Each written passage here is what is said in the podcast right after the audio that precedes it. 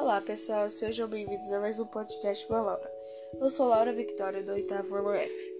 Bom, vou falar um pouquinho sobre verdades universais.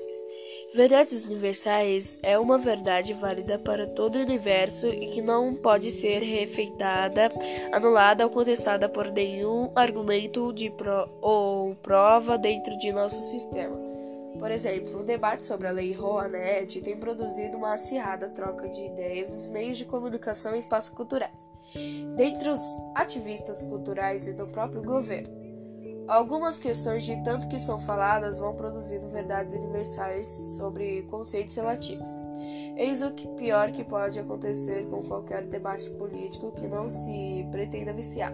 Em primeiro lugar, por mais que possa parecer repetitivo, vale esclarecer, vale esclarecer, que a lei é um mecanismo de financiamento de ações culturais a partir de três fontes distintas.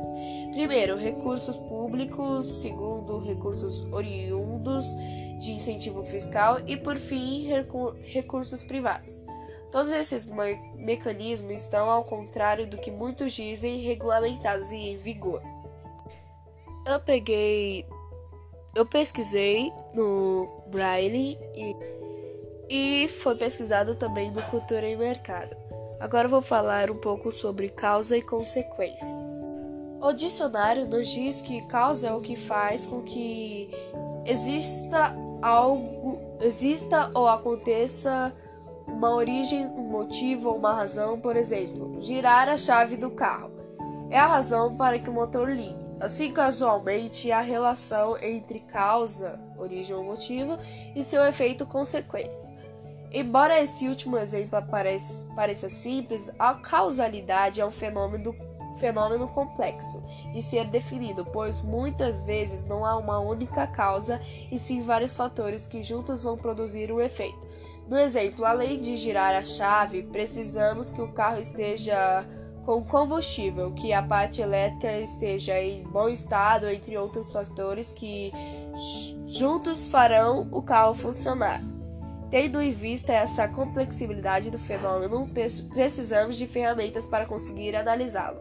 Então, do conceito de causalidade, avançamos para a noção de inferência ca causal, a determinação de que existe uma relação causa entre dois eventos. As inferências causais são feitas analisando as mudanças que surgem nos efeitos quando há mudanças na causa. No exemplo automotivo, o que aconteceria com o carro se a injeção elétrica estivesse, estivesse danificada? Provavelmente ele deixaria de funcionar. Então, uma modificação na causa, a injeção eletrônica danificada, gera uma mudança na consequência. O carro deixa de funcionar para uma relação causal. É preciso que mudanças na causa gerem mudanças na consequências.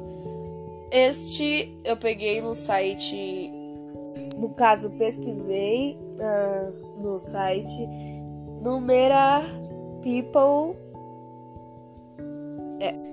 é, agora eu vou falar um pouco sobre ironia.